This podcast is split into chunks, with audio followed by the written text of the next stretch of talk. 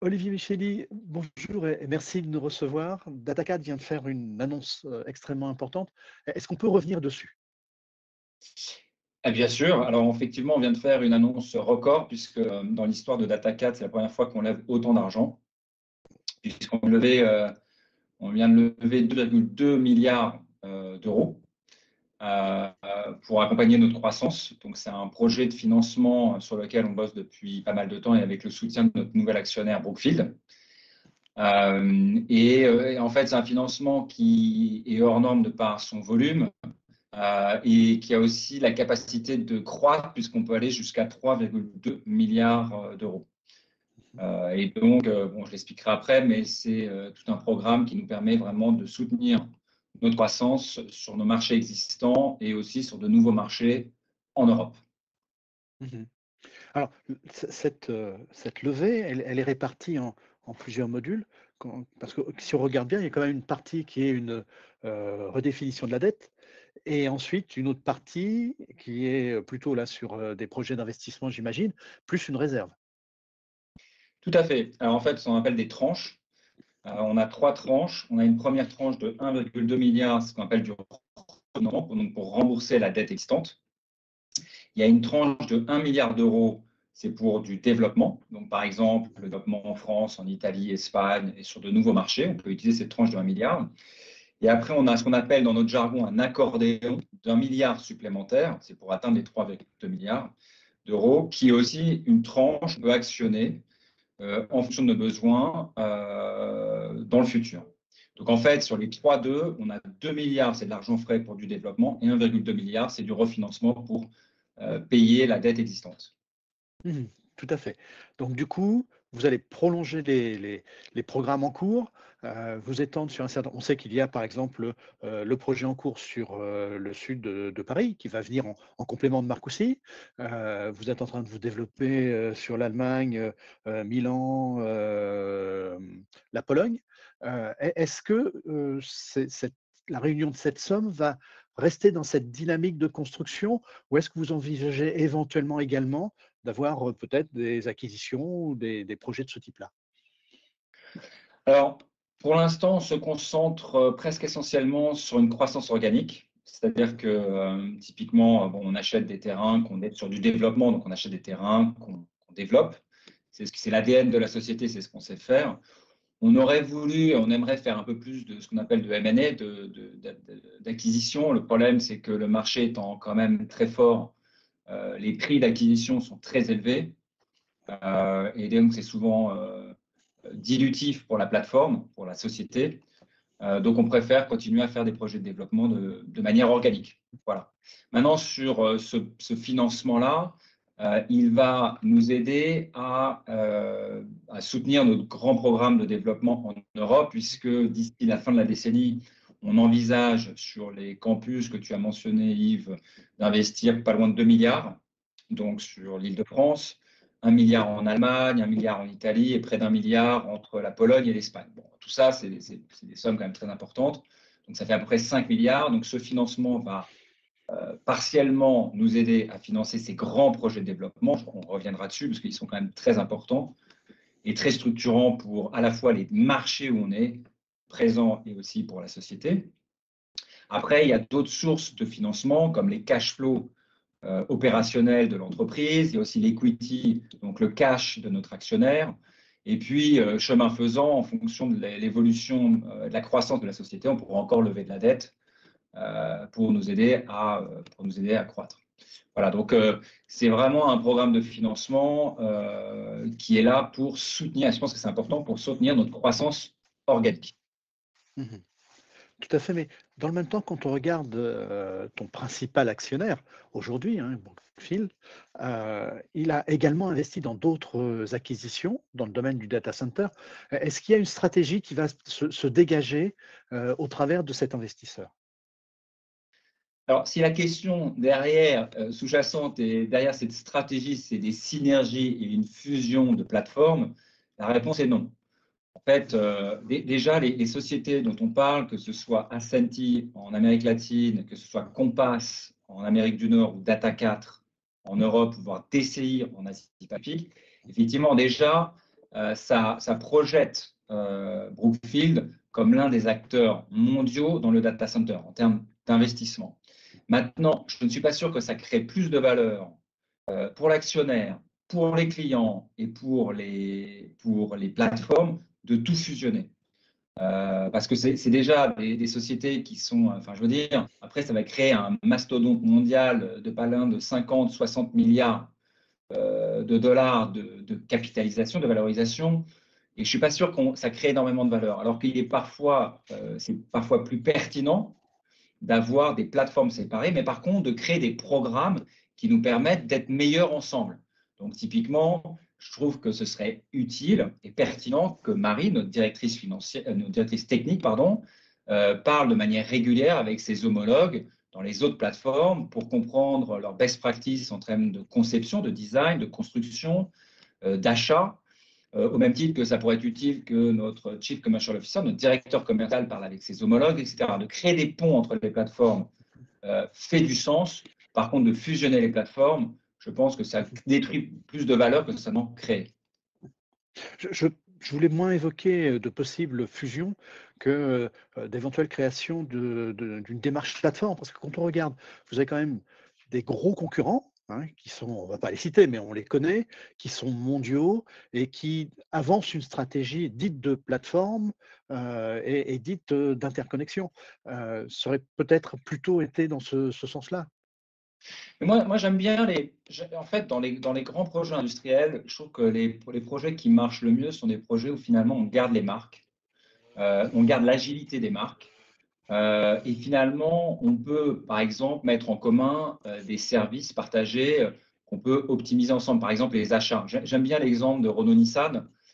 bon, même si c'est un peu plus compliqué. Non, mais même c'est un peu plus compliqué maintenant, mais je trouve que Schweitzer, à l'époque, avait été très visionnaire et s'était dit euh, que en fait, effectivement, c'était bien d'associer les marques, d'associer, de faire travailler les marques ensemble, plutôt que les fusionner, de les faire travailler ensemble, euh, de travailler ensemble sur des segments où ensemble on peut être meilleur. Je reviens sur les achats, ils ont fait euh, un deal exceptionnel pour optimiser les achats, tout en gardant l'identité, les marques autonomes, indépendantes. et moi, je suis plutôt pour cette approche d'un point de vue industriel. Après, si, est-ce que, euh, encore une fois plus, chacun a ses forces. Equinix et Digital Realty, qui sont des mastodontes mondiaux, sont effectivement très puissants, au même titre que nous, je trouve qu'on est plus pertinent et plus puissant au niveau des régions, puisqu'on est plus agile. Datacat est une société européenne, le siège est en France et donc en Europe. On a une capacité d'aller beaucoup plus vite dans notre processus de décision versus un gros mastodonte mondial où le centre de décision est plutôt basé aux États-Unis. Voilà. Donc je pense que moi, j'aime bien cette approche et je pense que chez Brookfield, enfin, ils la partagent et ils ont envie de garder des marques indépendantes, autonomes, très agiles, avec des capacités de décision rapides, tout en optimisant certains services ensemble pour être euh, euh, plus compétitifs. Oui, et puis en, conservant des objectifs de, souveraineté que l'on connaît, qui sont très forts également sur l'Europe et, la France. Tout à fait. Oui. Euh, malgré tout, là, il y a beaucoup de projets, c'est DataCat, on, vous suit depuis, depuis longtemps et, on voit la transformation qui est extraordinaire. J'imagine que cette stratégie va s'accompagner également d'un volet humain qui doit être important. Il faut trouver les femmes et les hommes qui accompagnent. Tu as cité Marie tout à l'heure. Hein, nous, on est très heureux aussi de, collaborer avec tes équipes en France. Donc, oui, le, volet humain, j'imagine, doit être fort dans ce, dans ce type de potentiel. Bien sûr, c'est un des enjeux hein, de la filière même. Hein. Là, je pourrais parler même au, titre de, France Data Center hein, et du secteur Data Center. C'est un enjeu pour euh, l'ensemble de la filière que d'avoir des personnes formées en nombre. Euh, et aussi euh, qui est un peu plus, je dirais que ce soit un peu plus divers en termes de profil. Il y a beaucoup d'hommes, pas beaucoup de femmes mais ça, c'est un problème qui est, lié surtout aux filières scientifiques euh, en France, mais bon, peu importe. Euh, donc oui, c'est un enjeu majeur. C'est un enjeu majeur puisqu'en fait, on a des taux de croissance. Nous, par exemple, chez Data4, on a 30% de croissance annuelle depuis pas mal d'années. C'est ce qu'on projette sur les années euh, futures. Ce qui va nous permettre de, de notre ambition, c'est de quadrupler la, taille de la plateforme d'ici la fin de la décennie. Et donc, et donc, tu as raison, Yves, il faut recruter beaucoup d'hommes et de femmes pour, accompagner cette croissance.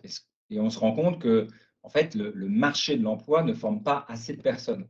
Alors c'est vrai qu'on s'échange des collaborateurs, je veux dire quand on s'échange, on se prend des collaborateurs entre les différentes euh, sociétés d'hébergement, mais aussi avec les grands donneurs d'ordre que peuvent être les, euh, les, géants du cloud. Mais finalement, ça ne suffit pas. Euh, c'est un jeu de chaise musicale et ce n'est pas suffisant. Il faudrait que finalement, la formation en France, mais aussi en Italie, en Espagne, forme suffisamment d'ingénieurs pour accompagner notre croissance, ce qui n'est pas le cas. Donc c'est pour ça que chez Data4, on a créé en fait un programme qui fait partie de notre plan Data for Wood, qui s'appelle la Data for Academy, qui est là justement pour lancer tout un ensemble d'actions pour euh, euh, s'assurer euh, on ait les bonnes personnes formées et en nombre pour accompagner le développement de la marque en France et en Europe. Est-ce que également cette, stratégie de développement va s'accompagner d'une modification dans la comment je, le qualifierais dans la stratification des clients ou, de leur dimensionnement? Je veux dire par là que on est quand même sur quelques gros acteurs qui répondent à des très gros besoins de, de très gros clients. maintenant, on s'aperçoit qu'il y a aussi des développements au niveau des territoires. Datacat a cette particularité d'être d'une dimension européenne. Donc, vous pourriez à la fois toucher des, objectifs de territoire et en même temps répondre aux gros clients. Est-ce que ça, va changer en la matière? Alors, pour l'instant, pas vraiment. Je dirais que il y, a plusieurs éléments dans ta question, Yves. donc, tout d'abord, nous, notre, modèle euh, je dirais que notre modèle, de croissance et euh, notre proposition de valeur euh, s'articule autour du développement de grands campus. D'accord? Et ça a toujours été la marque de fabrique de Data4 et on continue. L'objectif, c'est d'investir, de prendre des risques et d'investir à risque dans des, campus ou en tout cas des réserves foncières très importantes et des réserves électriques très importantes. On connaît le campus de Marcoussis, 250 MW, euh, le campus italien qui va monter à 200 MW, et je pourrais dire la même chose en Italie, en Allemagne, etc. C'est notre modèle. Et, donc, et on continue dans, ce modèle. Mais ce modèle, en gros, euh, ce modèle économique euh, et cette proposition de valeur, pour l'instant, n'ont de sens que dans les grands nœuds d'échange, les grands nœuds de convergence et, ces grands territoires que sont l'île de France, que sont la région de Francfort, etc. Et, donc, nous, notre modèle, c'est d'être sur ces grands marchés tiers 1, tiers 2 euh, que, que, qu'on, connaît, qu'on connaît tous. Est-ce qu'on a une volonté maintenant de descendre et d'aller dans des marchés euh, plus restreints? Euh, Certainement intéressants, mais plus restreints comme par exemple le Grand Lyon ou pareil des zones secondaires, pardon, des villes secondaires sur en Italie, en Espagne, etc. Je ne pense pas. Moi, moi, je pense que le marché se segmente en deux avec d'un côté ceux qui adressent les très grands, les géants du cloud, les très gros hyperscalers sur les marchés principaux. DataCart en fait partie, justement, et depuis l'origine. Et de l'autre côté, on voit plutôt euh, des acteurs qui vont dans des villes de taille moyenne, mais qui sont sur du volume en termes de quantité de villes euh, couvertes. On a des Enlighten, euh, j'ai oublié tous les noms, Atlas Edge, etc., qui, qui, se, qui justement font partie de ce segment de marché. Nous, délibérément, on préfère avoir un nombre restreint de campus. On n'est pas sur des centaines euh, d'actifs répartis sur plusieurs géographies. On préfère restreindre justement les marchés qu'on adresse, mais par contre, développer des campus de taille très importante. Et, ça, et, on va rester sur ce modèle. Après, euh, peut-être que la consommation de l'informatique et du cloud euh, fera que les villes donc, que j'ai mentionnées, secondaires, vont grossir certainement. Mais pour l'instant, euh, nous, on préfère se concentrer sur les grands projets de cloud, les grands projets d'IA sur euh, les marchés principaux. Avec peut-être aussi peut-être des implications sur les, points de terminaison d'un certain nombre de câbles que l'on voit apparaître aussi. On va parler de Marseille, on va parler de Barcelone, on parle euh, en Italie, là il y a le TAE qui vient de s'ouvrir, hein, qui devient opérationnel. Donc peut-être aussi des implications sur ces, points d'impact? Alors, euh, si on parle de la Méditerranée, et si on regarde l'Europe, hein, je, connais bien l'Europe, mais il y, a en gros euh, quatre, euh, il y a quatre zones qui s'affrontent hein, et qui sont et qui sont, je dirais, pas au même stade de développement. On a le premier marché, la ville côtière, c'est Marseille, hein, on connaît, qui capte pas loin de 80% du trafic entre l'Europe et puis, et puis le canal de Suez, c'est-à-dire l'Afrique, Moyen-Orient, Asie du Sud-Est. Bon, mais après, effectivement, on a Barcelone, Gênes et on a la Grèce. Bon, euh, je ne pense pas pour l'instant, même si Marseille est une zone très difficile à développer, à plein d'égards, plein d'égards, hein, que ce soit euh, au niveau des infrastructures électriques, un foncier extrêmement restreint, euh, une puissance publique assez réticente au développement des data centers, même si elle on a tout un ensemble de contraintes. Malgré ces contraintes, je ne pense pas que Gênes ou Barcelone ou la Grèce même si je pense que la Grèce a beaucoup d'atouts, je ne pense pas pour l'instant qu'elles vont concurrencer de manière importante Marseille, qui a énormément d'atouts. Euh, voilà. Et, donc, si on regarde un peu, euh, si on regarde notamment euh, l'Italie, moi je pense plus que Milan va être ce point. En fait, Gênes est plus un point de transmission, mais pas un point de terminaison, et le point de terminaison est plutôt Milan.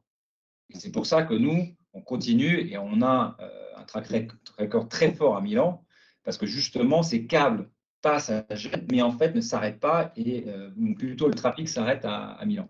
Voilà. Après, l'Espagne, je pense que Barcelone est plutôt un point qui sert aux Américains pour faire le tour du monde, mais je ne pense pas que les câbles sous-marins vont venir à Barcelone pour remonter en Europe. Le chemin le plus court reste quand même celui, euh, soit par la Grèce, où ils ont une quantité très importante d'électricité, ils font de la surproduction électrique, donc ça peut être intéressant.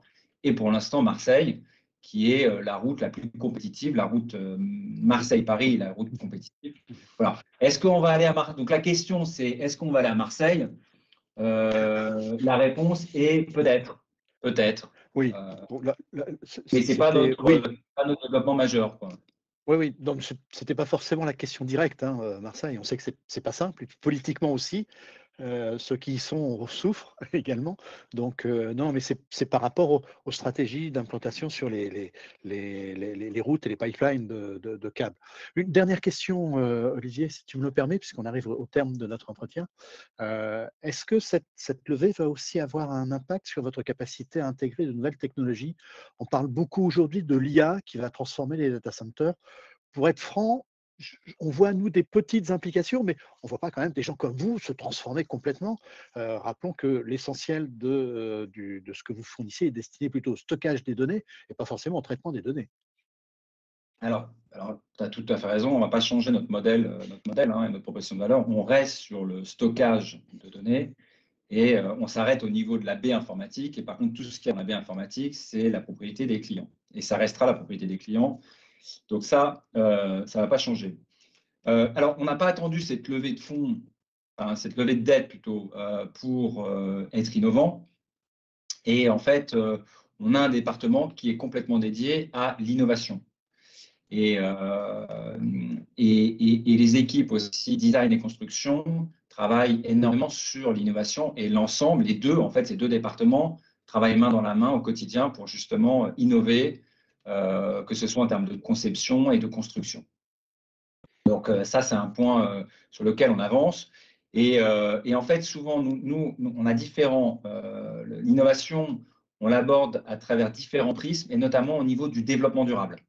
En fait, ce qu'on essaye de faire, on essaye d'innover pour concevoir des data centers qui consomment moins et surtout qui ont le minimum d'impact sur l'environnement.